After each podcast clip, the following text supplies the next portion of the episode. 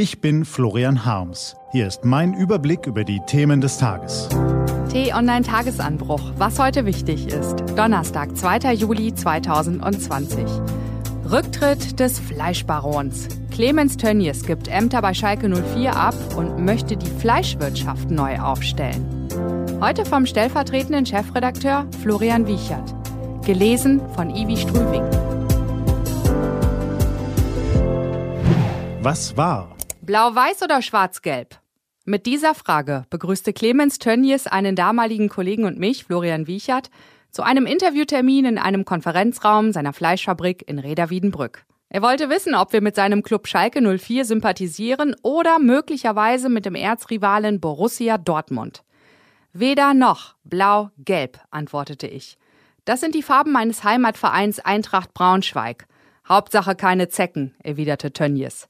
Zecke ist die in Gelsenkirchen übliche Beleidigung für Anhänger des BVB. Schon damals stand Tönnies in der Kritik, weil der FC Schalke 04 drohte, die Europapokalplätze zu verpassen.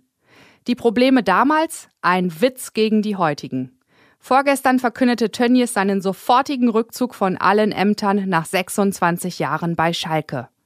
Der wichtigste Posten, der des Aufsichtsratschefs. Der Verein hat 16 Spiele hintereinander nicht gewonnen. Die Fanproteste wurden immer heftiger.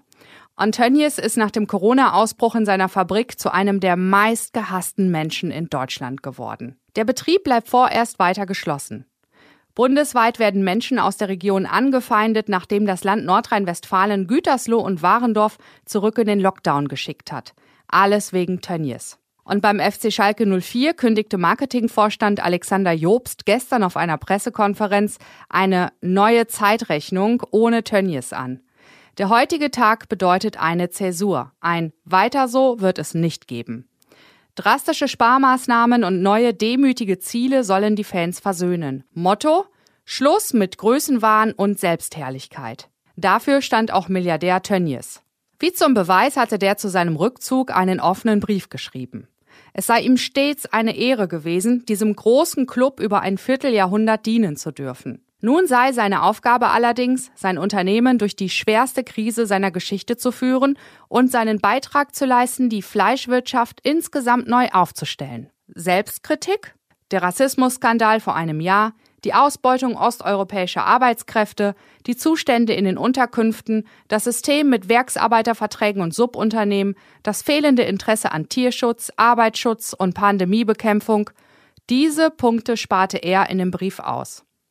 Wie auch die Tatsache, dass Tönnies selbst die aktuellen Zustände in der Fleischwirtschaft ganz maßgeblich zu verantworten hat. Wenn auch unter den Augen der Politik, die ihn ewig gewähren ließ und sich nun ganz plötzlich empört.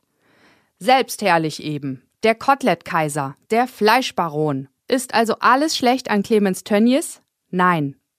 Es ist keine Frage, dass die schlimmen Zustände in der Firma und auch in der gesamten Fleischwirtschaft nicht einfach aufzuwiegen sind.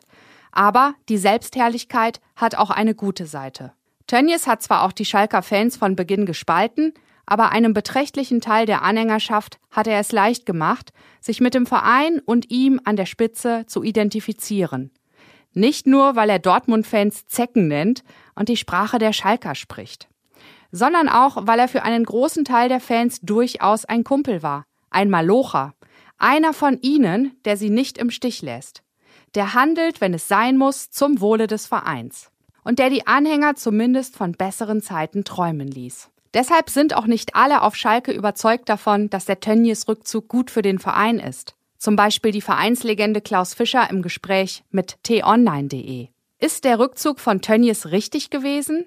Ja, natürlich. Dennoch hat sich ein Mann wie Tönnies eben auch nicht aus heiterem Himmel mehr als ein Vierteljahrhundert bei einem der größten Bundesligisten in der Verantwortung gehalten. Selbstherrlichkeit hat eben auch eine gute Seite. Was steht an?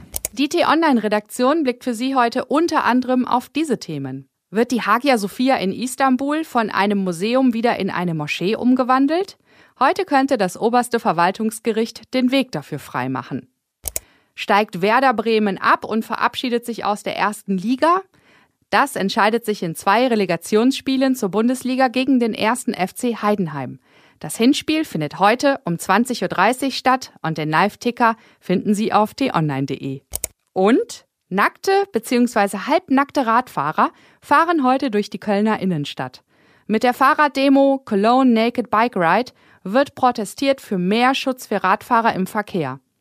Die Bitte der Veranstalter lautet, so viel Textil wie nötig, so wenig wie möglich. Diese und andere Nachrichtenanalysen, Interviews und Kolumnen gibt's den ganzen Tag auf t-online.de.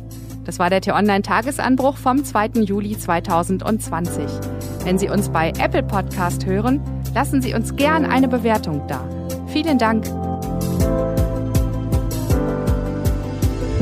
Ich wünsche Ihnen einen frohen Tag. Ihr Florian Harms.